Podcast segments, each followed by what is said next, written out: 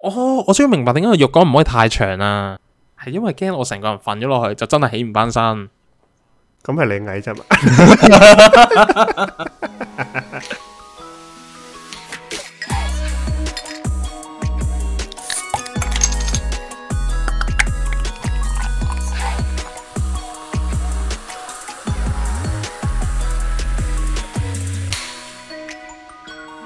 歡迎收聽《習慣番前我係波立。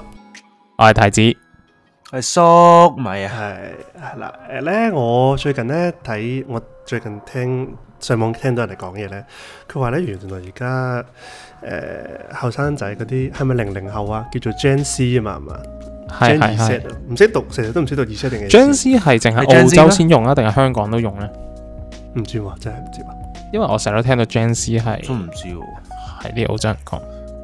anyway，鬼佬 Anyway 鬼佬可能都用 Gen C 嘅，anyway 啦嚇。咁佢哋咧就有個嘢咧叫做 Everything Shower，Everything 吓 Everything Shower。 everything shot。OK，係啦，咩叫 everything shower 咧？everything shower 咧就係咧佢哋後生仔咧會沖涼沖好耐好耐好耐好耐好耐嘅，即係一個一一佢唔係浸浴喎，佢係花灑喎，哦，係啦，跟住入边唱埋歌啊咁嗰啲係咪啊？係啦，咁佢話咧誒幾乎咧差唔多大概係兩至三個鐘頭一次 啦，等先，兩至三個鐘頭沖一次定啊等先等係先，兩 個沖一次係每隔兩三個鐘沖即係一沖次啊？一唔係唔係唔係唔係，每一次 everything shower 咧就係兩至三個鐘頭啦，但係佢唔係浸浴喎，啊嚇佢唔係浴缸嚟嘅，佢係花灑嚟嘅。即係每日用兩至三個鐘沖一次涼。 我唔知，可能佢可能係例如好似人哋做 SPA 咁樣嘅，唔係每日嘅，佢可能係每兩個禮拜一次，或者係每一個禮拜一次咁樣啦。總之有個 time frame 嘅，就係耐唔耐咧，佢就要沖一次 everything shower 啦。即係耐唔耐就會有一次佢會匿埋喺個廁所度兩至三個鐘 頭。係 啦，係啦，係啦，係啦。你咁樣講聽落去有少少奇怪，不過係 啦，可能 我第一次講我就覺得係咁諗，嗰啲啲咦青春期嘅小朋 友咧，即係 Gen Z 啊嘛，咁你而家計翻啫，十幾歲啦，十幾歲嘅時候你啲小朋友係會匿喺廁所裏面做好多唔同嘢噶嘛，係咪？誒係咪嗰啲原因咧？唔係嗰啲即係我可能唔係唔係，即係可能例如話啊，對自己嘅儀容啊，即係除咗嗰嗰嗰各方面，佢哋都會用好多時間去。講緊我打哋扮啊開始咗幾耐啊？我哋開始我哋開始三分鐘唔到，你已經 扯扯都唔知去咗邊嗰啲啊唔係唔係唔係，我我我想講， 就算就算我哋唔去嗰個位啊，即係咧你誒十 幾歲嘅小朋友，你真係會對自己嘅外觀啊，同埋各方面你係會有好多嗰啲咩誒不安啊，或者係係啦係有啲咁嘅嘢嘅咩？係啦有你佢會都開話始重視有自己有嘅外表性噶嘛？咩啊？我覺得我哋十幾歲嘅時候會重視外表，但係唔會唔會呢兩三個鐘咯。我哋嗰陣時，以前我哋嗰陣時嘅年代嘅細路仔，邊度會識得打扮㗎？嗱，事先聲明，我我有兩三個鐘 㗎，你冇咋？又洗白，誒，你便秘兩三個鐘啫，係咪啊？唔係咯，我應該記得以我我唔係我之前咧喺網上睇過咧，係誒嗰啲 meme 啊，都唔算 meme 嚟嘅。其實我覺得，我覺得係好好現實㗎，係我哋我哋嘅十幾歲啦，同而家嘅十幾歲嘅分別咯。咩？我哋而家年紀大，即係嗰啲打扮啊，打扮，係啊，哇！你好聰明啊，唔 有咩唔同啊？係咯，即係即係你而家啲後生咧，I I guess 因為科技唔同咗嘅，咁我哋以前都都冇冇智能手機呢樣嘢，就算有啊，都唔會攞嚟影 相。哇，講智能手機呢個字已經覺得好老餅啊！我今日提示， 我覺得今日提示好漏打，點算 啊？喂，我我哋成 個我哋成個 podcast 咧，勁勁似咧啲一班咧圍圍路咧啲老人咧 喺度研究下啲小朋友而家開始做啲 咩誒。誒誒，你自己咁樣覺得啫嚇，你自己咁樣覺得啫嚇，我係好緊貼潮流。 OK OK，係我解釋下 everything shower 究竟係咩嚟嘅先，點解要兩三個鐘頭？係係係，佢就話咧，誒入邊咧，除咗佢基本上嗰啲誒洗頭啊、誒、呃、沖身啊、誒剃鬚啊，可能呢樣嗰樣啦。如果你係男仔嘅話，佢咧一輪包包含晒佢所有頭先你講嗰啲啦，個人護理嘅嘢。咁咧，佢喺嗰兩個鐘入兩至三個鐘入邊咧，會先誒、呃、會計包埋你可能剃毛啊、誒、剃剃手臂嗰啲毛啊，或者係剃腳嗰啲毛啦、吓。跟住做嗰啲誒呃護膚嘅嘢啊、敷 mask 啊、唱歌啊，任何你會令到你放鬆嘅嘢咧，一開個演唱會啊，係啦咁樣係啦，佢任何會放鬆嘅嘢咧，佢都會都會喺入邊做嘅。咁咧就係、誒、你可以將佢睇成係除咗沖涼之外咧，係係嗰個誒誒、呃減壓嘅一種。哦，咁當然啦，你個減壓係用錢換翻嚟㗎啦。 OK 但係我第一個反應呢，就係、既然你要用兩個鐘頭、兩至三個鐘頭去做呢啲咁樣嘅嘢呢，你去買舒服啊嘛，係咪？咁你點解唔直接攞？因為你你嗰啲水費都要俾錢㗎嘛，點解你唔直接攞嗰啲錢出去做 SPA？唔係佢話 everything shower，即係佢用兩三個鐘，唔代表佢真係開住水兩三個鐘係嘛？誒唔唔肯定啦，咁、個個可能唔同啦。有啲人可以享受啲蒸氣咁樣㗎嘛。最最最冇可能發生嘅原因，以前點解冇可能發生呢？就係、如果你試下霸住兩三個鐘頭嘅廁所咧，你實俾人屌到飛起。你媽屋企得一個廁所，咁多個人要用，你要霸住兩三個鐘，你唔會俾人屌咩？咁點啊？會啊，一 定會。咪係咯直，接俾人熄，會直接俾人熄咗熱水 爐咯。係啊，你會即刻係啦，係 係哇熱水爐嗰啲咩儲儲水式嗰啲係嘛？即係啊你本身以前再以前啲嗰啲咩儲水式，你根本就冇另人一暴兩三露個鐘咗，咪咯？你兩三分鐘都開始停你熱水啦。你最你哋你哋最遲最耐最耐試過沖涼沖幾耐？哦，我又試過真係好耐，我試過浸浴浸到瞓着咗。 你嗰個係暈咗係嘛？呢個係係咯，呢呢個係攞你自己生命去教飛。嗰個就唔係，哦咁我就冇好開好多水嘅，同埋啲水會走咗，誒，即係你浸到一半咧，佢都冇咗好多嘅。我就真係試過好多次，即即係你自浸己個浴缸閂唔實咁解啊！埋咁啊，你邊可以？佢點都一定漏咁啲噶嘛？可能應該我瞓得太耐咧，邊瞓做到嘢啊？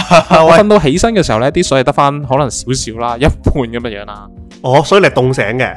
係啦，有少少係咁啊，得哦，OK，咁你我試過咁你好多次咁你浸浴浸咗幾耐啊？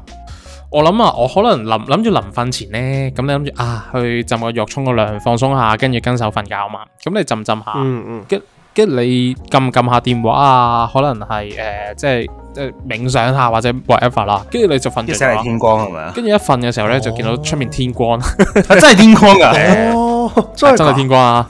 哇咁係真係瞓着咗嗰種你瞓應該着耐啊過而家嗰啲 everything shower 喎，你入邊八個鐘頭 冇錯，一定誒、未至於八個鐘嘅，可能四五個鐘喎。哦，OK OK OK，係嗱，因為咧我誇張我最耐咧，我最耐都可能係九個字一個鐘咁樣，最頂盡。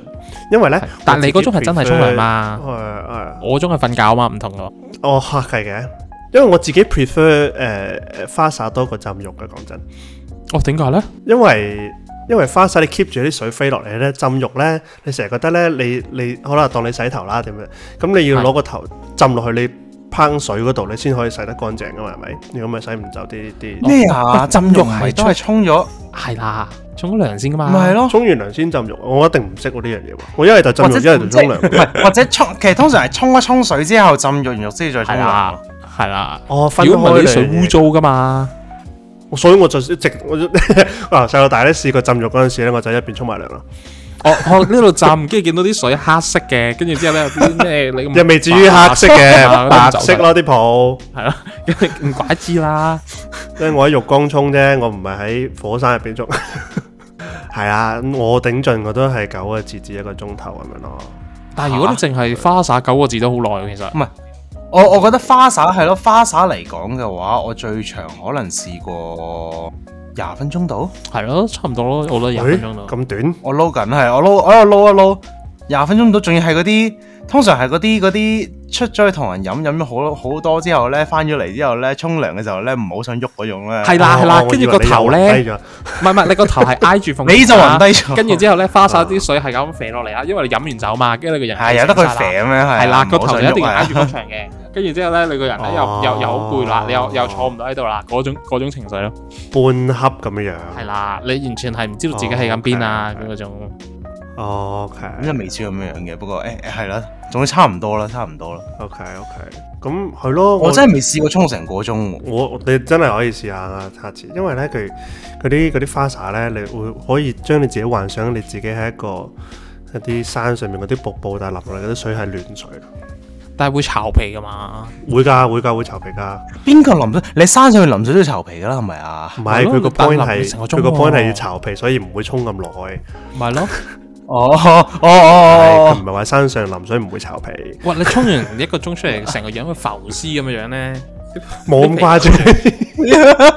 你係咪攞水成沖個鐘涼啊？自己喎 哦，喂喂喂，你自己浸咗幾個鐘嘅浴啊？你係咪我就係知攞水沖涼道，啊 我就係有經驗，所以我話俾你聽，真係成個浮屍咁嘅樣，你嗰啲水腫嚟㗎嘛？唔係 應該係你嗰啲油入邊浸翻出嚟㗎嘛？我我想明白點解個浴缸唔可以太長啊？係因為驚我成個人瞓咗落去，就真係起唔翻身。咁係你矮啫嘛？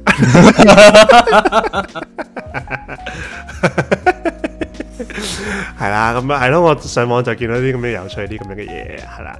咁誒、呃我同埋咧，因為我個做緊資料搜集啊，我今個禮拜咧想同大家講下咧，誒、呢、個誒、呃阿拉伯人啊，或者中東人啦、嗯中東阿拉伯嗯 as a general 啦，佢哋有錢嘅程度咧，真係嚇得死你啊！你哋自己最使得最多錢嘅嘢係乜嘢？如果你而家就咁問，即係你本身嗰個價值係咁貴啊，定係本身個價值係唔值呢個價錢？但係我俾 over 兩兩樣都得，兩樣都得。哇！呢個都係一個好難嘅問題，最貴係啊，呢個好嗱，難諗諗諗諗先，諗諗先。嗱，我我自己咧，我自己買最貴嘅嘢係嗰架車啊，我我架萬哦事啊達。唔係咁，你樓同車嗰啲就咪樓同車就冇得計啦。咁嗰啲一定係最貴。消耗品啊咁。誒、可以或者係誇張嘢，亦都可以係價格上貴嘅。我哋做係過咯做過咩啫？我哋做過比較啫，因為我哋講緊阿啊拉伯有幾有錢嘛。貴，即係如果撇除你話呢啲係買衫買袋最貴買咗千零蚊咁樣，二千蚊咁樣。哦電腦咯，電腦已經好貴啦。係咯，我都係諗緊應該係成 set 電腦嘅 set up 咯，嗯我有冇上？即係唔係淨係部腦本身。有冇上二萬蚊？兩萬蚊港紙咯，係咯，差唔多。兩萬蚊港紙啊！好，OK。嗱，我睇完嗰個資料之後呢，我就發覺呢，原來我哋個個都唔識使錢嘅。唔識使錢，OK，係啦，嗯真係要使錢嗰陣時，咩叫做使錢啊？而家話俾你聽係咧，總會有唔同款嘅。攞水洗係嘅，其中有 一啊，唔係唔係唔係，其中有一個咧就係我哋嗰啲阿拉伯人究竟有錢到咩地步咧？就係、OK，誒、有個人嗯，有個人誒、呃沙地阿拉伯嘅王子嚇，佢咧佢每個人嗰啲咁嘅王子通常都有啲好奇怪嘅嘅寵物㗎啦。咁呢個王子咧，哦我就我有八樣十想隻講啊啦，我成日都聽嗯到話咩沙地阿拉伯嘅王子咧，我成日覺得好似王子仲多過 個市民即係人民咁樣樣，我長期都聽到哦係啊法國呢個就係王子，係啊係啊嗰個就皇室，係啊，佢哋真係好有錢嘅，佢哋同埋佢哋嗰啲家族嗰啲族譜咧，係勁長咁樣，所以你唔知佢哋個個都可以話佢哋係王子。啊重點係同埋重點係乜嘢啊？你唔係王子唔會有人報你噶嘛？哦，我以為平民係罕有個王子啊，你明唔 明？ 你唔會，你唔會突然之間開部電視，突然之 間咧個新聞台會同你講話，誒呢個係一位沙地阿拉伯 嘅嘅人民咁樣樣。定係只係佢個名咁啱叫王子。anyway，係啦，咁佢呢個王子呢，佢就佢有八十隻寵物嘅 falcon。咁 falcon 中文係鷹啊嘛，鷹嘅一種，識繼續英咯係咯係，鷹嘅一種。咁佢有八十隻鷹係寵物，咁嗰啲啦係啦。係咪？係咁呢，佢要去旅行喎。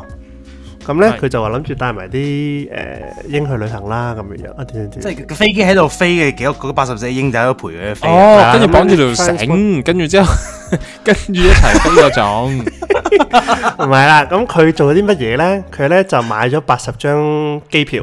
係喺嗰啲 commercial 嗰啲 flight 嗰度咁樣啦。咁咧就俾每一隻鷹咧就有一個位。咁咧唔係唔係唔係唔係，等陣先。係王子買 commercial flight 已經好好奇怪咯，沙地阿拉伯嘅王子唔係全部自己包機嘅。係咯，我佢有好多因為個王唔子啊係嘛飛機記唔記嘅得咩？記唔記得佢哋好多王子噶嘛？哦咁所呢以個可能我有即係嗰個啲位排係喺啦末位啊嗰啲嚟嘅。哦係啦，呢個可能係奴婢級嘅，呢個又唔係樓上。嗱，我咁 send 咗出嚟喺嗰張相度，你自己睇睇佢嚇。誒咧，我遲啲放上去個我哋嗰個我哋個 IG page 嗰度。咁咧係啦，咁佢咧嗰哦啲嗰啲啲嗰啲鷹哦咧，就基本上咧，我哋而家形容下俾大家聽啊。係咁佢呢架大概係誒嗰啲係二四二咁嘅咁嘅機啦。係咁咧，所有正常嗰啲平民咧，就全部坐喺側邊嗰兩行嗰啲椅嗰度嘅。唔係其他王四子呢，其他王子係啦，係其他王子。係咁中間嗰排咧，全部都係俾嗰啲鷹坐嘅。係咁嗰啲鷹咧又唔係綁住喺啲咩地方，佢只不過係企喺一塊板上面咁樣，可能可能有支棍咁樣綁住，冇俾佢周街飛。咁但係咧就好奇怪啦，就係一架普通嘅 com- commercial flight 咧，即係你你想象下你係坐喺度，你隔離有四隻鷹喺你隔離，跟住咧嗰啲。嗰啲人搬嘢食出嚟嗰陣時問你要食今日係食中餐定西餐嗰陣時，佢可能淨係俾幾粒粟米俾隔離嗰隻鷹咁樣食咁樣。我我淨係想問得唔得㗎？你你 哎，真係好誇張。喂，我坐真係喺好隔離，你俾你坐你你擺隻鷹喺隔離，係啊係啊好危係啊險啫係啦，其實我真心覺得，我真心覺得佢做到咁樣嘅排場咧，不如自己包架飛機算啦。係咯，我都喂覺得點解係我唔係我所又以唔明白點解航空公司唔直頭將成班鷹擺埋喺同一個位置，佢真係卡啦卡啦嘅喎，係一堆有卡啦王卡啦子咩喺中間啦，跟住之後前如果係啊兩喎有幾個頭咧？ 係有幾個頭嘅。係啊，佢係佢係將啲王子同埋啲鷹咧擺埋一齊嘅喎。真係好誇張。你一時 想像，我真係完全想像唔到啊！咁你瞓覺嗰時咧，話唔定呢啲長係期嗰機啊啲，咁唔係話唔定呢啲係照顧啲鷹，即係王子專門照顧啲鷹嗰哦啲人。哦，佢哋係太醫，哦佢哋係御醫咁樣啦，即係 佢哋係係係係係啊幾個幾個嗰啲寵物嗰啲醫生叫咩名啊？獸醫我我識嗰啲叫咩啊？係啊摩士啊，即係嗰啲叫咩啊？寵物使者嗰啲咧，即係你會召喚隻鷹出嚟嗰啲啊嘛。摩 物使類咩嚟㗎？你講落去越嚟越似寵物小精靈，似嗰啲啦，你唔啊係一隻阿超超咁啊樣。邊只邊只李家超？邊只噴火龍？ 係啦，嗰啲咁樣嘅啦，係啦，咁咧咁咁提出嚟啦，跟住咧我上網繼續睇，佢就話究竟佢哋使啊錢有啲咩地步？原來我以下講一啲咁樣嘅嘢咧，係有啲最誇張嘅嘅嘅嘅 item，咁你哋我我講出嚟，我哋估下幾多錢？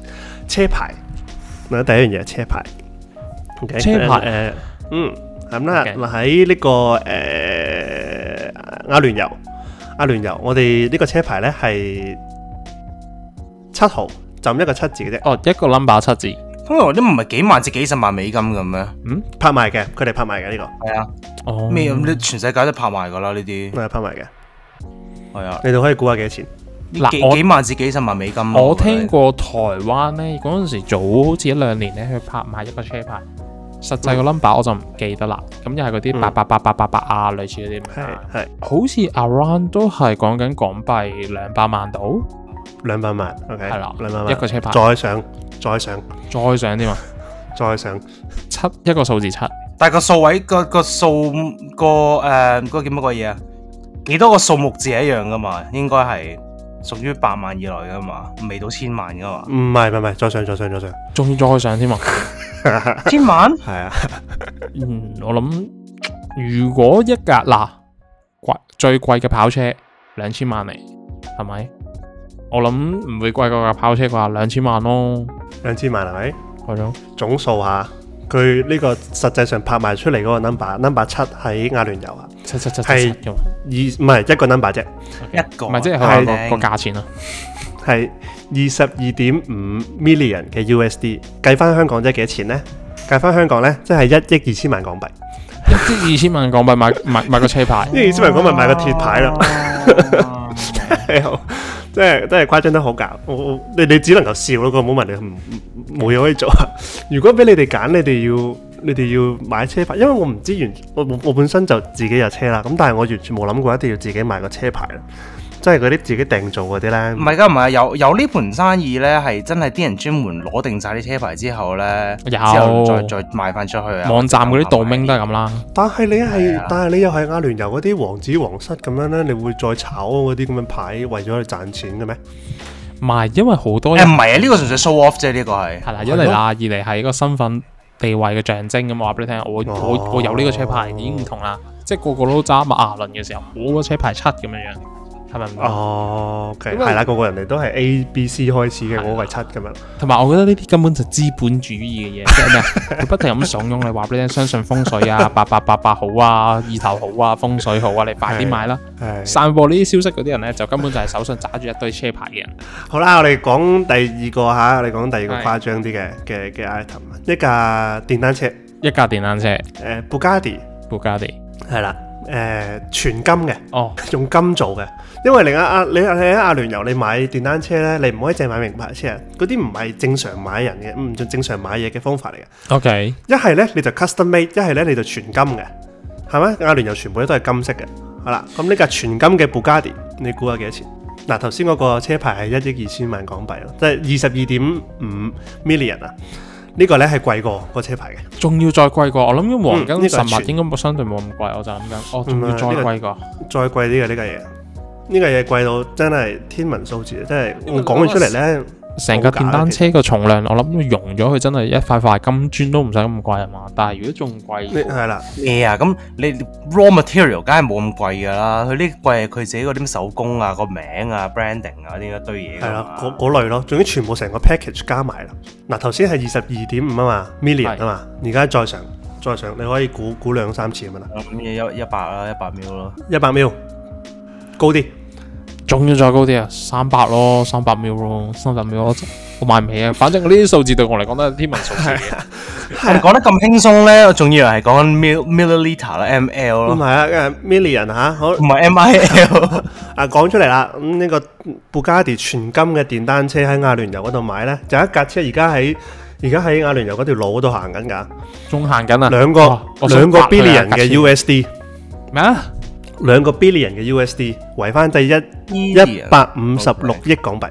OK，一 樓係啊，即係嗰架嘢就係全金嘅，咁係當然啦，仲阿聯酋仲有其他唔同嘅全金嘅車啦，咁大係我俾到大家睇下，遲啲再放上嚟啦。不過係啊，你完完全想像唔到一架全金嘅車係係兩個 billion，即係俾翻個 context 咧，就係而家有啲有錢啲嘅人咧，或者你去做到 billion 係誒、呃、幾多萬富翁啊？億萬過過咗億萬富翁啦，係嘛係咯嗯？ ，and anyway 啊，係咯嗰即係有啲人都係幾億萬富翁，係啦，有啲人嘅全副身家係 billion 啊嘛。係 佢兩個 billion 係一架車啦， 真係使錢係應該要咁樣使嘅。但其實我喺度覺得咧，係我我哋喺度諗咧，嗰架車到底安唔安全㗎？金金金喺金屬入邊其實係相對地較軟嘅，同埋唔係我相信佢揸得呢架車出去都唔係自己一個揸噶係啦。啦同埋呢啲車呢，你冇聽過咩？越貴嘅車就要揸得越慢啊嘛。你揸得太快，哦，邊個係睇啊，係到啊，你係啊？啊，係啊，係啊，係啊，係啊，嗱真我係淨係呢個得把聲嘅啫，但係行唔喐嘅。係啦，我俾個 reference 你就係咩？佢頭先嗰架車幾錢話？一百五十幾億啊嘛，係嘛？係啊，係啊，係啊，係啊香香港啊，二零二一年到二零二二年啊，個庫房嘅盈餘啊係一百八十九億 咋，即係話呢，佢只係可以買到一架全金嘅電單車，冇噶啦。係啊，所以你俾你俾死窮鬼，真係係啊，真係好誇張啊！我哋第三個，第三個呢個咧係誒一架飛機，哦，啊呢架係 custom made 嘅飛機傷，金嘅，係啊，唔係唔係唔係，呢架唔係鑲金嘅，呢個都係另外一個。傷金用飛呢得個都起。係另外一個沙地阿拉伯王子啊，又係牛，又係王子。佢呢 OK 就有一架 A 三八零嘅飛機，哦，仲要 A 三八零。係啦 A 三八零嘅飛機。咁呢架呢係 custom made 嘅， OK，係啦。咁你哋我嗰、個嗰個價錢啊，OK OK，誒、你可以估下，但係比頭先嗰架電單車平嘅，喺頭先嘅電單車同埋個車牌中間。嗱，普通一架呢 A 三八零呢，就大約係三百幾億嘅美金，係三百幾億美金，哦。普通一架係 A 咩即 A 係幾多三個八零喎，即係幾多個零？三百幾億美金。係啊，即係計頭翻先億係幾多？億係億係英文係咩啊？三百幾億美金多過我頭成先日我成日嗰架電 confirm，單我成車日。我成日 confirm 係 confirm 唔咯到喎，三百幾億係咩啊？三百幾億啊！三百幾億，等我數下先啦，三百幾億。我我成日都 confirm 唔到啊！呢一個一個一唔識喎個中文就撈唔到。我都唔識喎，三百幾。嗱，可能有啲唔準啊，我見到令另有啲講話係三點七五億。千萬呢個三點七五億喎，係啦，應該三點七五億。係係三點七五億一架，OK，係三點七五億一架，咁係啦三點，七五嗱，如果三一即係幾多架英文普通嘅就三億幾美金，咁如果 custom m a c 啊，我諗俾個 double 佢，我都覺得已經好過分嘅啦，即係 around 七億美金咯。等陣先啊，我我撳緊，我撳緊三億，即係幾多個零啊？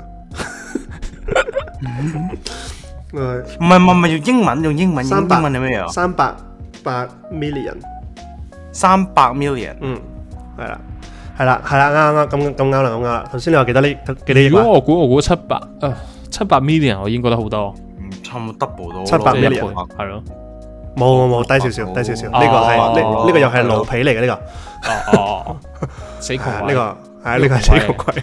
咁啊，四四五百咯，四五百我覺得。係啊係啊，啱啱啦啱啦啱啦，就係五百 million 啦。咁五百 million 我而家解形容下，五百 million 嘅一架飛機，一架 A 三八零嘅，咁究竟有啲乜嘢咧？咁樣入邊有部 lift 嘅，有個嗯 lift 哼，係我啦，記得我睇過，啊我記得我睇過 documentary 講。睇過啊。咁係啦，入邊有啊部 lift 嘅，咁點解有部 lift 咧？因為咧佢個 master 我 bedroom 要買啲咧英，係咪喺樓嗰個唔 人係唔係唔係唔係嗰個人嚟嘅，哦喺樓上啊，喺上面嗰層啊，分上下層咁樣啦。嗰個王子咧唔中意行樓梯嘅，所以 我咧哦唔就中一意定行樓要中梯，間好好。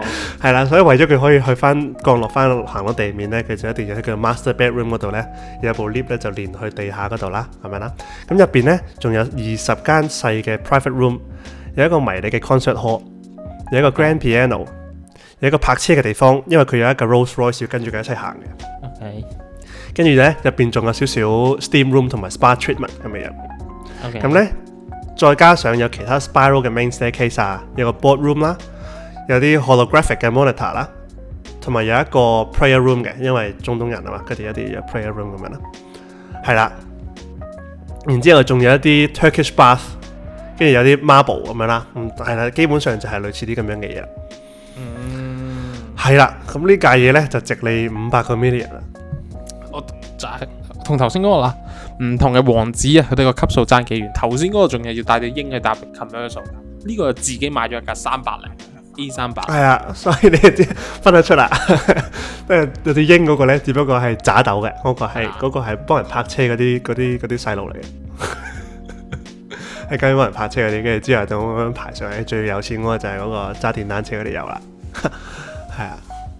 咁咧，我另外一個咧，我唔知你哋大家人有冇去過杜拜啦有啊，轉機嗰陣時去過咯。誒、我想講呢個喎，我嗯哦都係嗰陣時轉咧，機咯以前咧細個係咪成日都聽到話咧，即係你以前咧科技未咁發達啊，咁啊細個成日都聽到話哦，杜拜咧啲人好有錢嘅，即係有產國啊成，佢哋嘅 ATM 嗯咧可以直接撳條金條出嚟，假嚇。嘅，係啊係啊係啊，假嘅。唔係唔係嘅咩？唔係即係機場嗰啲假嘅，好似話最後咧係真係有一啲呃誒 ATM 係真係撳唔到出嚟嘅，但係嗰啲係有啲似 gimmick 啊，或者係點講啊？哦，即係 Dạ, 唔 show 真 off 嘅係啦，唔係真係實際，你隨便去一個哦即係 ATM 你都嗰條撳金到嗰咁條金條係游上去金色嘅啫。買，即係佢真係有嘅，但係嗰啲就唔係真係你平時平民可以見得到嗰啲 ATM 咯。哦，就一定要就一定要做王子先 可以嘅，係啦，唔係咁哦個個都係王子嚟嘅，係啦係啦係啦。我頭先講起點解話去杜拜呢？因為呢，我我上網有睇到人哋嗰啲故事啦，咁呢啲聽完就算啦，唔知係咪真嘅。佢就話呢，杜拜街邊嗰度呢，見到人哋賣啊 Nokia 嘅三三一零電話，三三一零即係咩電話呢？即係以前有掣撳嗰啲，總之隔哦即係你而家仲用緊嗰啲係嘛啦會撳磚，其中一款係啊磚咁樣啦，唔冇用到而家。 咁哦但係呢呢，排佢周圍呢換咗都包住，係啊係啊，係啊呢排換咗 Sony Ericsson 吞機。 係啦，咁佢咧呢個三三一零電話咧，周圍都包住金噶啦，又係，因為佢哋嗯對價對金錢冇呢個咁嘅概念啊。咁咁唔係賣好耐以前嘅事嚟嘅啦咩？係啊係啊，我咁上網睇過啦，咁攞出嚟講，咁佢賣咧係賣得差唔多二千四百蚊美金咁樣。咁咧佢就話：咁你如果一開始嗰啲人咧，你你你喺外國嚟嘅，你就啊呢邊人三三一零蚊會賣二千四百蚊美金咁樣，啲邊人買㗎咁樣？淨係啲金條都冇咁樣咁嘅價錢啦咁樣。跟住佢就話：哦，原來咧係因為呃阿聯酋嗰啲人咧實在太有錢啦，佢哋根本唔知道正常物價係幾多，咁所以咧你去杜拜買啲乜嘢咧，大部分都會係三倍價錢，同埋中嗯中間都一定會有金喺入邊，係啦。咁所以咧就令到我諗起有一個發達大計啦。做咩啊諗住買啲咩俾你？你就你就去杜拜嗰度開鋪頭，你無論買乜都得。唔係我我突佢然哋只間咁要塞諗幾條金條落去，你你只就要可以成賣。三就得啦，係係啊咪？啦，你就可以賣五倍十倍，因為佢哋全部都唔識。咁我唔知原來跑步機可能淨係值幾千蚊嘅，你去嗰度可以可能可以買帶個條帶十幾係萬金。做嘅，係咪係啦係啦，碌喂佢條帶等啦，陣行先落去砰砰聲咁樣。 你講佢哋係好有錢，唔唔唔唔咩唔貼地啫。但係個問題係佢哋有錢嘅程度，佢哋有電視機噶嘛，係嘛？佢哋會去旅行噶嘛，即係佢哋知道實際出面個價錢㗎嘛。唔係呀，即係佢哋可能知嘅，但係佢哋覺得冇所謂啊，因為佢哋哦，佢哋唔係由過十八千萬開始數起嘅。哦，你問我有冇見過窮人咯？好似窮到我咁樣嗰啲未見過啦，係 咪？有冇興趣買我翻去？啊你可以，所以你所以你如果想發達咧，我建議你係揾樣嘢攞去賣，跟住咧賣我自己咯。係啦，去杜拜行唔得，嗰個淨係賣一次佢啫。哋淨係見到王子嘛，咁啊試 下見下平民咯，試下咁窮嘅人咯，見下係咪？ O K O K，嗱咁我哋過嚟幫你包裝下，度一啊度隨便佢過嚟參觀，我逐個收費，係咪？我哋幫你包裝下，係啦，當你好似嗰啲動物園嗰啲嗰啲動冇物錯冇錯冇錯，參觀窮 人。黐線。係啊，咁咧跟住咁講起呢、個誒、阿聯酋酋長國，佢哋啲人有錢過嗰個 billionaire 嘛，咁咧就令我令我咧諗起咧就係誒睇下成日啦，嗰啲 billionaire 咧咪成日都話佢哋有啲 wake up 會有啲 routine 啊，有啲 habit 咁樣嘅。係咁咧就揾幾個攞出嚟講下，就睇下呢，我哋大家呢有冇呢個做有錢人嘅潛質啊嗱，我哋使錢應該使唔到好似佢哋咁樣啦，咁所係以係。嗱，你已經一半衰咗啦。咁你而家誒呢啲如果你陣間淨啊你係起身，你陣間淨係起身都仲要幾幾廿個嗰啲工人啊，嗰啲咁嘅嘢全部叫醒叫醒你嘅話，呢個已經 fail 晒啦。誒唔係個個唔係唔係個個都係咁嘅喎，咁我攞出嚟講下，咁睇下大家有冇呢個做有錢佬嘅潛質啊？誒 Facebook 個老闆啊係誒 Mark Zuckerberg。塞咁樣，塞嘅塞個 b 好中文叫咩名啊？習扎扎乜鬼啊？豬吞一隻雀，扎塞架腳，扎哈唔寶知道係嘛？系啦，what bird？吞一隻佢咧，佢起身咧，佢只不過係八點鐘嘅啫。嗱，八點鐘起身，佢未至於嗰啲運動員咁樣要好早好早起身嘅。但係咧，佢有樣嘢好特別嘅，佢咧老夫子同埋黃子華 style 嘅，佢每日咧都着一模一樣嘅 style 嘅衫嘅。佢個原因咧就係佢唔使浪費時間走去諗點樣襯衫。喂，我我成日咧，你你講呢啲嘢嘅時候咧，我突然間諗起咧就係、誒，佢哋唔係有錢人咧，唔係即係點講咧？佢哋做咗有錢人咧，佢哋做咩咧？放個屁都香 嘅。但係咧，只要佢哋唔係有錢人咧，誒、就嗰樣嘢就唔同晒咩啊？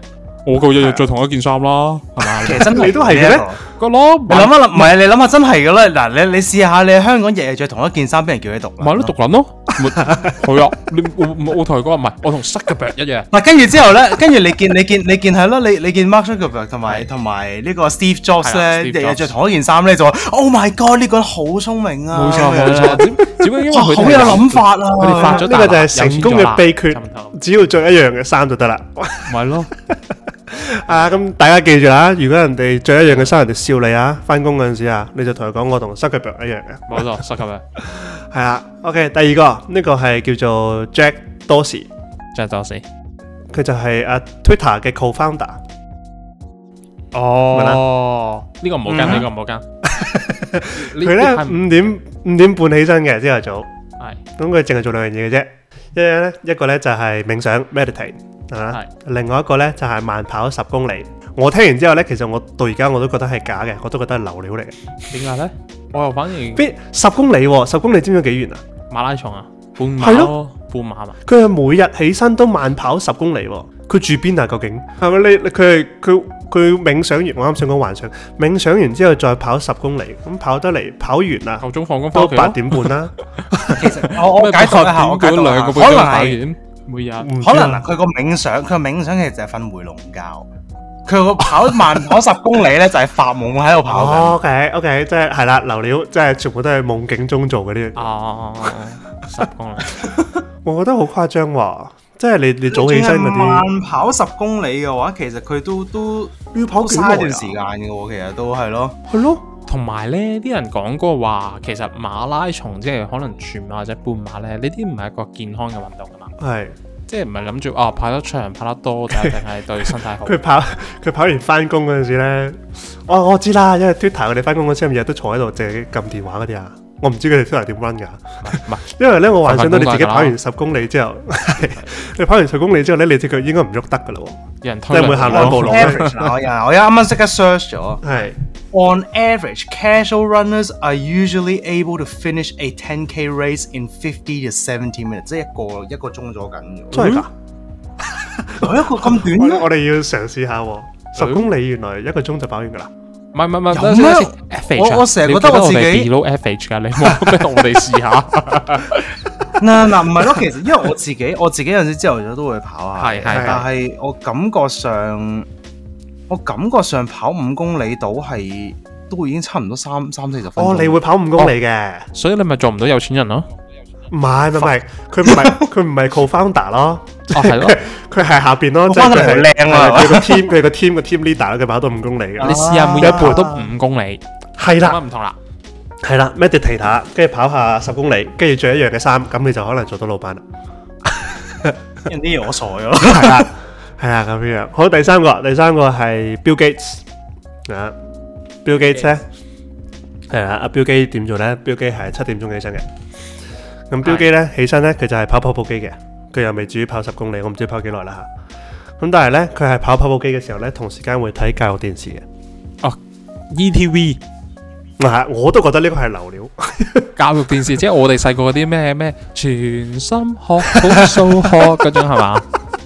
係啦，一理通百理明就係佢啦。係啦係啦係啦，嗰個 ETV 係啦，就係 ETV 啊！我我自己我都覺得係流料嚟。咁你我我唔知佢個教育電視係睇你嗰、個嗰啲教育人哋嘅方法啦，定係係真係教你 A B C D E 嗰啲教育電視啊？佢只不過係社教育電視啫，佢就 educational 嘅嘅 TV program 咁樣。我嗯哦，真係覺得有啲假喎， 因為我自己我自己平時都有做開 gym 咁樣啦，咁我又我又跑跑步機咁樣嘅，跑步機真係一個好令人哋令人哋好專心唔到嘅一部機，咩事啊？因為咧你唔係我覺平得時好悶咯，會係啦，例例如例如你出去跑慢跑十公里咁樣啦，你會有個你會有個 app 咁樣倒數話你仲有幾耐要跑定係點，而係且你前面有唔同風景你睇噶嘛，係係咪？或者你有歌聽啊呢樣嗰樣，跑步機咧係一個無止境，你跑無無論跑幾耐都好咧，你都喺嗰個位。所以咪睇電視咯。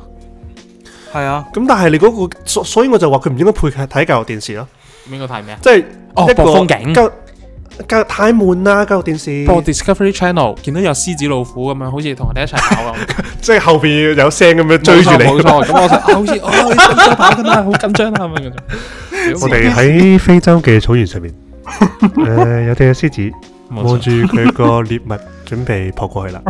走係前面有 Bill Gates 喺個 Bill Gates 上哦，面十公里係咁樣造成 嘅，即係每日有俾人追趕住，即係啲咩？哦，每日朝頭早睇個非洲大遷徙，跟住佢哋一齊跑跑十公里。粟米要斷氣。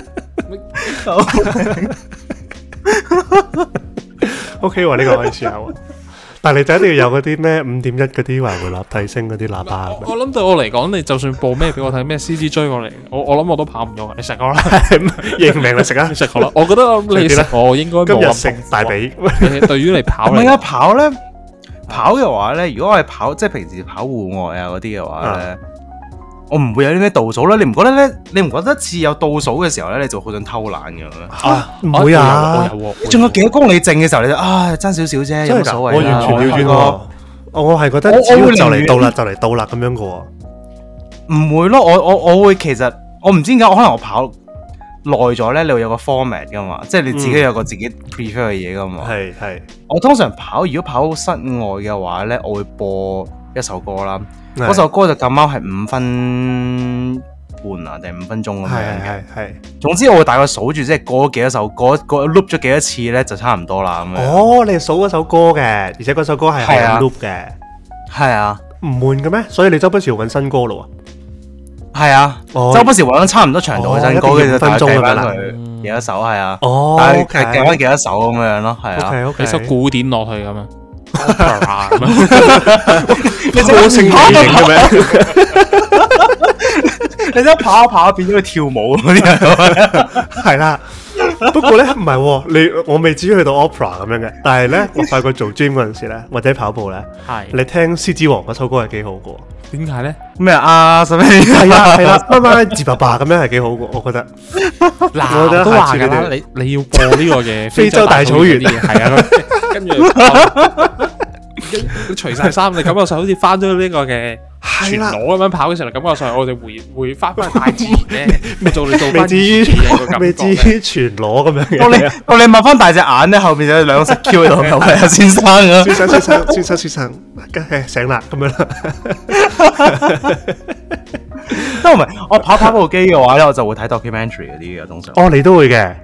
我會睇 documentary 喂，啊。佢有少少似啊，喎，佢有少少似呢個或者有少少唔 Jack 係， Dawson 或者有陣時我會 Bill Gates 睇，或者有咁樣陣時會睇嗰啲誒誒飲食節目嗰啲咯，哦，都哦，有可能。哦，人哋賽狗咁樣，前面吊住嚿嘢嘅咧，佢就係咁樣咪接點啊？咁啊，越想快啲，唉，不如唔好跑啦，去食早餐算啦。所以佢就係咁追住前面個嘢食啊。 哦，OK， OK，呢個都 OK，呢個都 OK。佢用引誘嚟做嚟做推動力，佢唔係用嗰個恐懼嚟做推動力嘅。OK，OK，OK 都可以參考下。係咁第四個呢個 Jeff Bezos，Jeff Bezos 係而家第二有錢嗰個嘛係嘛？嗰個光頭仔啊。嚇，邊個嚟啊？ Jeff Bezos 係而家全球第二有錢，輸咗俾 Elon Musk 嗰個光頭仔。佢做咩嘅咧？哦，係咪亞馬遜啊？佢係 Amazon 個老闆啊？哦哦哦，呢個係係係等先，我係想知道呢個榜係 Elon Musk 買咗 Twitter 之前啦， 定係買咗 Twitter 之後嘅？佢哋佢哋每日都唔同啊，嗰、個 list 哦哦。仲爭緊，所以咧 OK 誒暫時其中一個有錢佬啦，總之就嗰係啊嗰係啊排就去做大明。咁 Bezos 咧會幾點起身咧？六點半起身嘅 Bezos 咁樣啦。咁咧佢咧就比較似正常人嘅，佢就話咧佢會有朝頭早飲杯咖啡啦，咁樣食個早餐同屋企人食個早餐啦。跟住咧佢就就到到十點之前咧都唔會有任何 schedule 嘅，十點之後咧先至有 schedule。咁咧佢就可以 enjoy 誒、送佢個細路去翻學放學咁樣啦。咁我覺得奇怪嘅咧就係咧，佢六點半起身，跟住佢一定要食早餐啊嘛。咁即係佢屋企人都一定要六點半起身。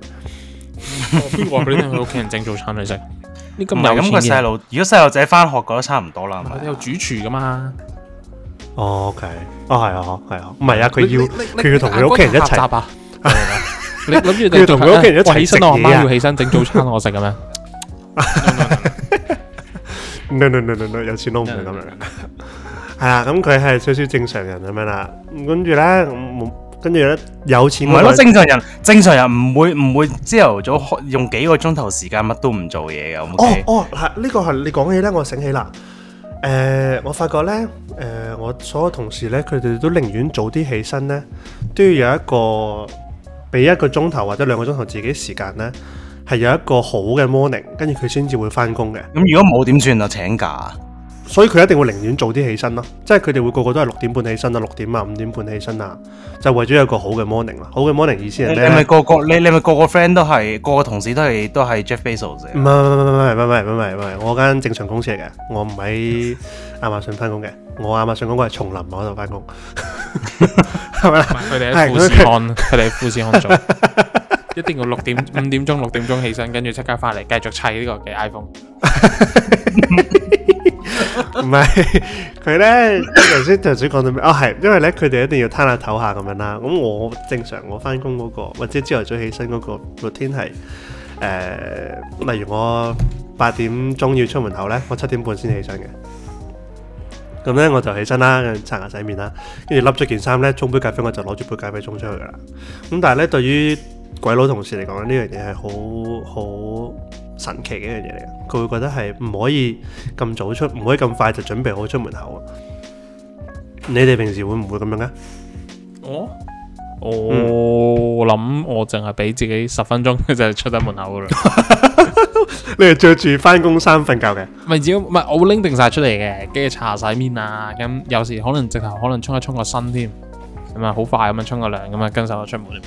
十分鐘沖完涼就可以出門口？有沖埋涼可能十五分鐘嘅，咁樣就係你嗰、總之就係個十你分鐘嗰、個係啊，我以為你嗰個似係嗰啲水簾洞嗰啲咧。 係咁嗰啲係你夜晚沖咗一次涼噶啦嘛， 你朝頭早起身嗰個係算係咩啊？ O K 醒神下咁樣嘅啫。 Wake up- wake up shower wake up shower。 O K，我哦通常會通常會預一個鐘度，即係如果我話哦我需要你都要一個鐘頭㗎幾點做，我需要幾點做嘢啊嗰啲咧，或者起身啊，唔係係唔係起身，應該話我需要幾點做嘢或者去某個地方啊啲，我通常預早一個鐘頭到起身咯。哦，跟住就一定要食早餐嘅。我又唔係好食早餐嘅喎，咖啡會飲嘅。喂，咁你一個鐘頭做咩啊？誒呃冇喎，朝頭早起身嘅時候沖個涼，跟住之後唔哦係唔係沖成個鐘啊，哦，你都會沖涼嘅。通常沖沖十分鐘到五分鐘，五分鐘左右係咯，一係嗰啲 wake up shower。係咯，wake up shower，跟住之後刷刷公牙啊，跟住之後整杯咖啡啊，咁樣攤下唞下，咁一個鐘頭就出門口啊啦攤。下唞下一個鐘頭咁差唔多咯。係啊哦，OK OK，我以為你係嗰啲一定要有早餐牌嗰啲，因為咧我自己咧以前咧我係一定要有早餐牌嘅，係咁但係咧之後就試過話，誒、原來唔食早餐咧，淨係飲咖啡咧，你嗰個專注力啊，你翻工上半節嗰個專注力啊，即係未到即係嗱，之後再翻工到到 lunch time 嗰段啊，你係特別容易 focus 去做嘢嘅喎，我自己係啦，因為你會聽過有啲人係誒唔同嘅攞 diet 飢餓嚟做動力係嘛？唔係㗎，你個你個頭腦會清醒啲㗎。咁我之前點解我會跟呢個咁樣嘅嘅嘢去做呢？佢就話原來你每次食嘢嗰陣時咧，你個你個身咧就會用咗啲 energy 走去誒、呃消化你嗰啲食咗嗰啲嘢啦。跟住呢，嗰啲食完嘢之後，你會開始覺得眼瞓啊，或者呢樣嗰樣㗎嘛。通常你食完晏晝都會㗎嘛。佢就話呢，你係你個腦會開始缺氧啊，咁你就會開始眼瞓啊。食完嘢嘅時候，因為你啲 energy 就放咗喺其他地方嗰度。咁所以呢，如果你朝頭早唔食早餐嘅話呢。你要翻工呢，我自己呢個我自己 work，我唔知其他人係咪啊？就係上半節嗰節時間呢就會好啲嘅。咁因為呢，你平時翻工呢，我個翻工時間係九至五點半咁樣啦。咁我呢，通常都拖到去例如誒一點至一點半先食晏晝嘅。咁你食完晏晝食一個鐘啦，咁呢，剩低嗰三個幾鐘呢就好易過噶啦。就算嗰陣時有少少眼瞓都唔緊要嘅。所以我大致上一日嗰個 routine 就係咁樣啦。所以我就又變咗做有早餐就變咗冇早餐牌。呢個呢，我就好有經驗啦。點解咁講呢？首先我話俾你聽，有冇早餐我都係咁眼瞓，朝頭早完全冇消化啲 bullshit。琴晚早啲早一晚早啲瞓得噶啦， Oh bullshit，係你前你一晚瀟灑 bullshit，冇錯，你前一晚早啲瞓，你第二日咪就算食唔食早餐都咁精神。啊，但係咧，我有個差唔多嘅嘅嘅翻工 schedule 嘅，咁我又係咪朝係九晚五啦咁樣？係我我嗰度咧就係咩咧？你要將所有嘢 separate，即係點講咧？我我朝頭早可能我我又係嗰啲咧，將誒 lunch 咧有幾次等幾次去去食嘅。點解呢食完 lunch 咧，咁我上嚟太多個鐘頭要捱咧，好辛苦。我就會首先將誒朝頭早個 session 咧分咗兩個 session，就係咩咧？啊咖啡 session、早餐 session，即係話咩呢？每兩個鐘呢，你就係做一樣嘢；每兩個鐘做一樣嘢呢，你會感覺上時間過快啲㗎。即係例如，哦我朝頭早我首先飲咗咖啡啦，咁如果你再想分得開啲咧咩？飲完一個鐘咖啡，跟住就你就開始去整茶，跟住之後飲茶啦。咁啊，飲完茶之後呢，下個鐘呢就可能食個冬甩，跟住再下個鐘呢就可能可能再誒飲下其他嘢食下。你呢個揼波鐘係啊咪？係係咯，你呢個你咧，你會發現咧，你做嘢咧，你唔好感覺上你每一個 task 咧係誒 non stop 咁樣就做四個鐘或者三個鐘，你將 佢每每一段時間咧，你俾少少自己做一啲其他嘢咧，哦你會感哦啊覺上提成個子時呢過得快好多啊，同埋會阿提 focus 子好啲啊似人哋嗰啲嗰啲嗰啲阿伯咧，無所事事咁樣樣 咧。嘅。哦，即係平時咧跟住翻公司咧，跟總住會見到有呢個人我拎住個茶杯咧，周圍行到同事個位嗰度係啊問你啊，做晒係咯啲嘢啦咁樣。Exactly，我就係嗰啲啦。跟住我就問咗同事點 啊，做晒啲嘢未啊？咁樣，跟住我就杯住個茶杯咁樣。仲快啲做喂你個我 weekend 過程點啊咁樣攞攞完個茶杯啊，過過兩個鐘就突然間攞咖啡杯啊咁樣。係啦係啦係係啊啦，啦我就係嗰啲跟跟住住之後同咧，事再配合再兜 再兜多個圈之後咧，就翻嚟表度攞咗三文治喺度。唔係唔係，係首先一定要行去同事背後個位度，搭住個膊頭睇，跟住睇住佢做嘢睇一陣，嗯，做快啲啊，轉頭要啊咁樣，跟住就翻翻埋佢個位，跟住啊，OK OK，你講嗰個咧，你講嗰個雖然形容得唔係幾好啊，但係平時人哋温書嗰個你有名㗎，你原來嗰個嘢有名堂。哦，有嗯，原來我咁犀利嘅，係係啊，叫係咪叫番茄學習法啊？叫英文叫 Pomodoro 啊哦，P O M O，咁你哋可以自己改改， O，你可以改改，英文名叫 P O M O D O R O，Pomodoro。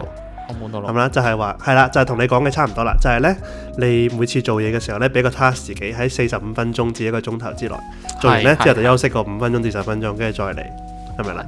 佢話咧咁樣咧就就會誒、呃你嗰、個、呃、做嘢嗰、個誒嗰、個叫咩啊？效嗰、個專注力效率啊，係啊效效率率啊係，專注力同效率都會高好多嘅。係啊係啊，咁真係就好遠，係啦。咁你休息嗰陣時咧，就唔未未未必好似你形容咁樣形容得咁衰啦。唔係咁咁你翻工你唔可以攝得太多嘢噶嘛，你唔可以喺個位度瞓覺噶嘛，所以我就建議就係每隔一個你要識鐘點樣辦公，啊唔係咁又咪自己辦公嘅，打扮你嗰你個係要話俾打自扮己嗰個聽呢個 task 咧點講？你會覺咁我上你唔會覺得啊，好似離佢離食飯嘅時間太遠啦，翻到公司嘅時候，因為你知道你下個下個 break 或者下個咩，你做完呢個 task，你會有其他新嘅嘢做，你唔會淨係不停咁做同一樣嘢做得太耐咧，你會成個 mindset à, 啊或者成個感覺會爭好遠。哦，OK OK，其實咧，我喺度諗緊咧嗯，我突然之間喺度度一度咧，因為頭先佢你你講你嗰個 time frame 嗰啲嘢啊嘛，嗯，我咁樣度一度咧，其實提子翻一你諗下，提子日常翻工如果咁樣嘅話咧，假設十點翻工，係啊，九點九點，九點翻工係，好啊嗱嗱，假即係九點翻到工，揼過一個鐘嘅咖啡，再揼一個鐘 嘅，再揼一個鐘嘅 茶，喂，等即係真係就差唔多 lunch time 噶我咯聽喎。我講先， lunch time 翻咗嚟之後，又再揼一揼我唔係 一兩個鐘嘅話，就放工噶我咯咪飲 喎。咖啡飲一個鐘啊嘛，咁你話你我九點鐘，跟住之後出去買杯咖啡，咁可能係兩三分鐘。哦翻嚟就九點半啦，係咪啊？咁咁你兩三分鐘，你每做一個鐘嘢，咁你老細望一 望你，跟住你話有人排隊啊咁樣啦， 好多人啊間，老細望住你喺度心諗咧，啊呢個人咁鬼忙咧，喺度走嚟走去走嚟走去嘅，咁我老細仲過分，佢一日飲五六杯咖 啡。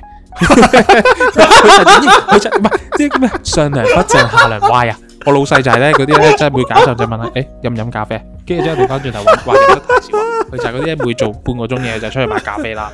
跟住之後就問你去唔去飲？好啊，你你既然咁樣講到，咁我一齊咯。 OK 喎呢個，你知咧係咪啲老細嗰啲咧？唔係咯，係咪啲老細專登陰你啊咁樣咧？是啊你。嗱你今日你今日嘥咗係啊！你今日嘥咗兩個鐘去買咖啡啊！嗱，你記得 O T 翻。係啦，又係嗰個 嗱你要識做心理嘅戰點解咁講呢？我之前公司有個同事咧，咁佢就同其他同事就叫做咩相處得冇咁好啊。咁咧佢哦就係係翻到嚟公司咧，佢就咁佢選首先做嘢就嗰啲叫咩啊？成日都搣唔到 target 啊，或者係翻嚟即係哦係嗯 hea 啊咁樣啦。咁啊有有同事就唔鋸佢噶啦，咁咧佢一翻嚟，係佢個 routine 又係勾咩拳咧？咁飛埋，唔係佢唔係唔係佢佢有個 routine 嘅，佢一翻嚟首先就話誒、啊我開即係開可能開個 file 咁樣，哎呀要開半個鐘，咁我出去買個早餐 先。呢個係咩花？九點鐘翻嚟開半個咁鐘啊，啊！首先九點鐘開工，佢嘅九點三遲到啦，咁遲到 好少少。跟住之後半個鐘去買早餐，翻嚟再食半個鐘。跟住之後咧就話，嗯，咁我可能我個 software 可能要唔知咩同步或者咩咧，又要用兩三個鐘。哎呀，冇時間做嘢啦咁樣。跟住就食早餐啦。咁你咁你呢一個同事咧，我相信佢以前讀書嘅時候咧，肯定好擅長作文啊嗰啲嘢。好唔係面好厚面皮唔係，喎。跟住我我有個同事啊，將佢所有時間 mark 低咗啊。你去廁所去咗幾多分鐘？真係㗎，真係㗎，真係㗎。係啊係啊係啊我打係小啊報告啊。即係其實佢咁又唔誇需要張佢又唔需要真係嗰、個同事又唔需要真係打小報告嘅，咁啊直頭同老細講，咁老細就會直頭反應噶啦。但係個問題係，佢真係 mark 低晒每一分鐘，等佢你冇得講啦，你冇得口同比咬就係、你去咗幾分鐘廁所。我哦呢個係咪佢佢係咪佢 senior 嚟㗎？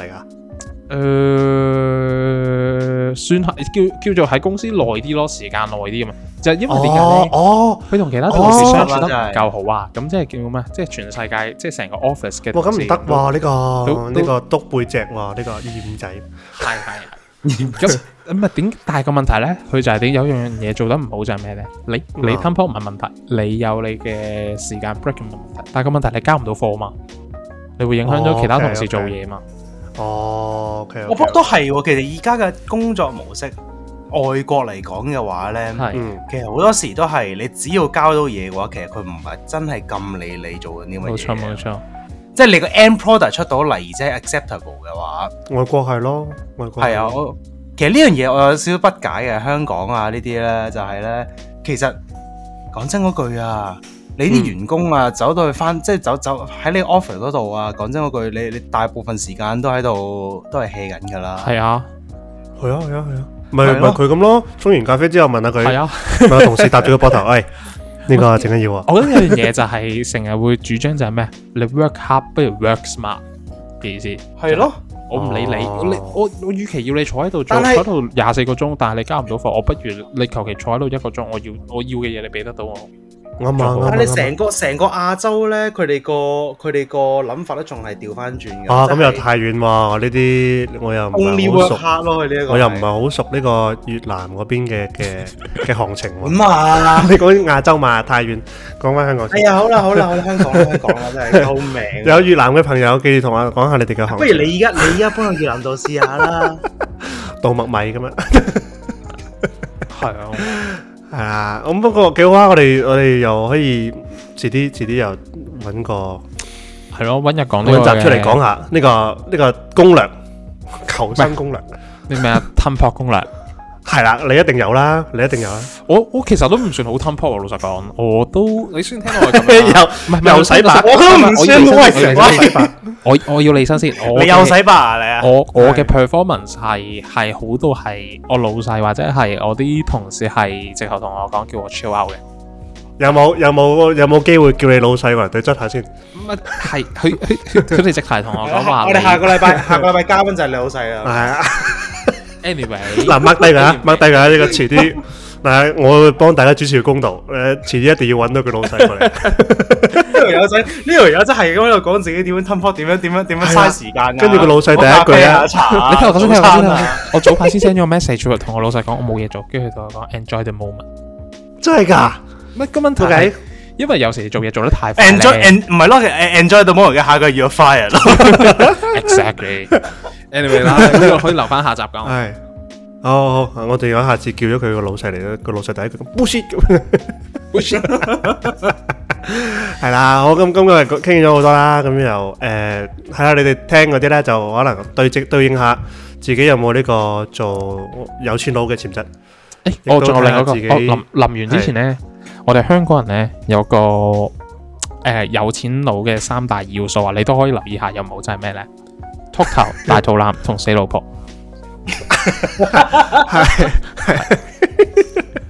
OK，嗱，可以參考下。第三個第三個就唔好知道啦。啊，第三個有一啲同難一。一同二都可能有跡有跡象嘅。啊，第三個有啲難啊，一同二係大部分嘅男人啊，係啦，好啦咁大家可以參考下。咁記住啦，咁有大家我哋想同我哋傾下偈，就可以去深市上想同我哋傾下偈啦。